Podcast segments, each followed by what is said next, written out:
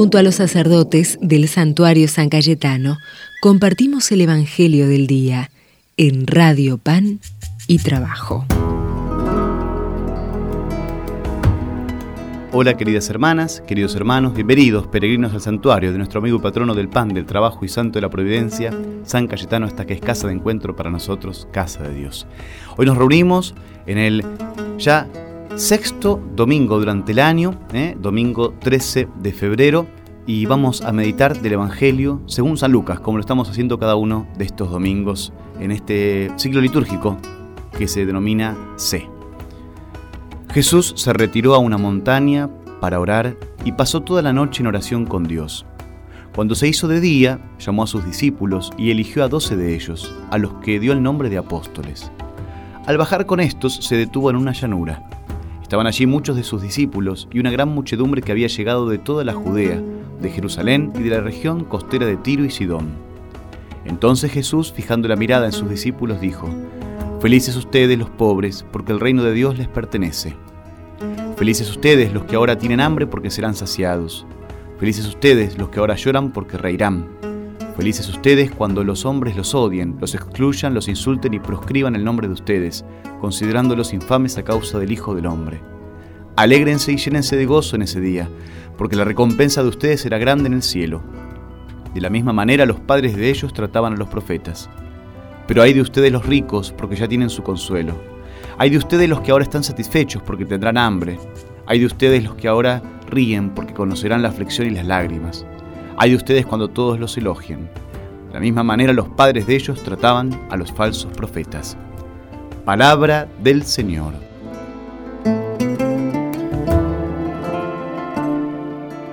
El famoso discurso de la montaña, en el relato de Lucas, ocurre en una llanura, posiblemente en la parte más baja de la llanura, que es la ladera, llamamos generalmente. ¿no?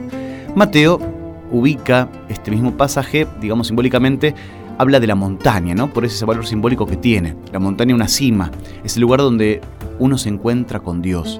La ley de Dios entregó a Moisés en la cima de un monte, los grandes profetas subían a esas montañas, por eso también Jesús subía a los montes a solas para rezar, ¿se acuerdan?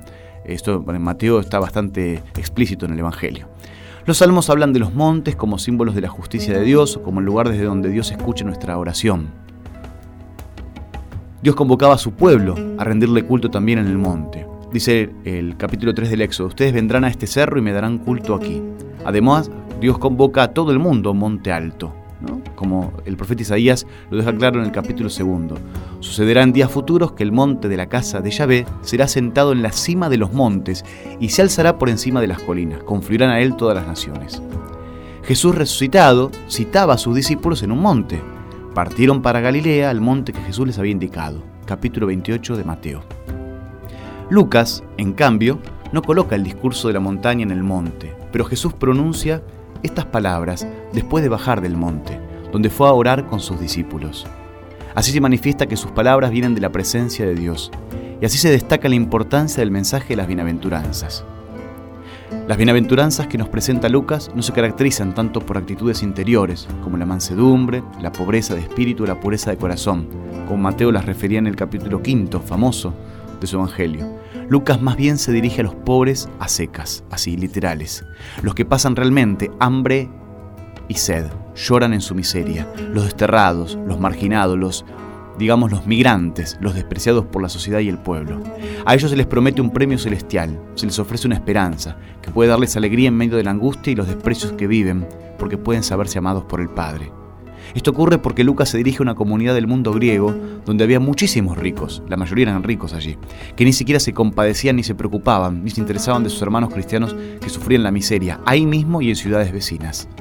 Para que no queden dudas sobre esta preocupación amorosa de Dios por los pobres, Lucas menciona también los reproches a los ricos, satisfechos y aplaudidos por la sociedad de su tiempo y de hoy, y se les dice que no pueden poner esperanza alguna en ese poder mundano, en el dinero, la vanagloria, el escalafón y el prestigio. Esas glorias humanas no valen a los ojos de Dios, para nada.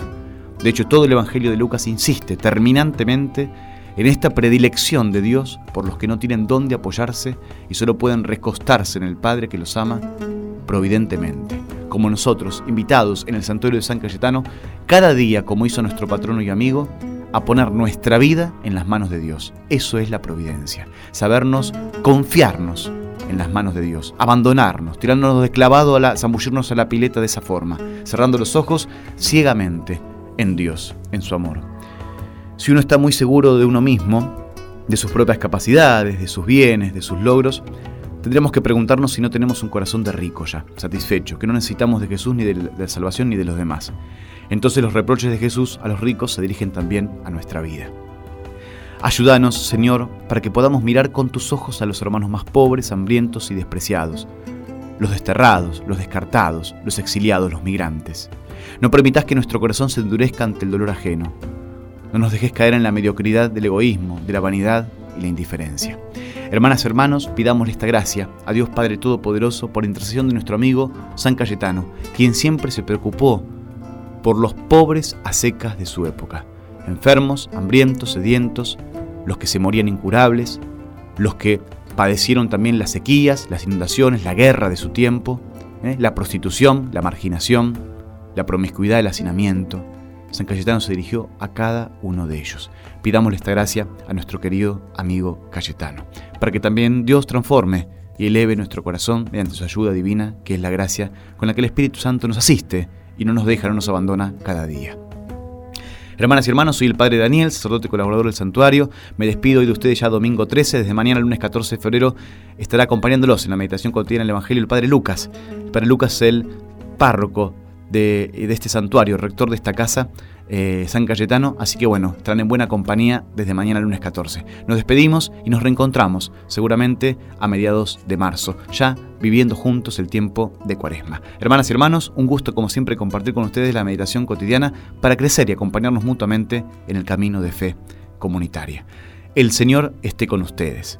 Dios Todopoderoso, rico en misericordia y lleno de bondad, derrame su abundante bendición sobre nosotros, nuestras familias, nuestros seres queridos, amigos, compañeros de trabajo, vecinos, sobre nuestros hermanos de comunidad. Dios Todopoderoso se compadezca de nosotros para que nos dé un corazón compasivo y misericordioso, atento a las necesidades de los hermanos que más nos necesitan y que podamos ser brazos, instrumentos del amor de Dios compasivo para la vida de ellos.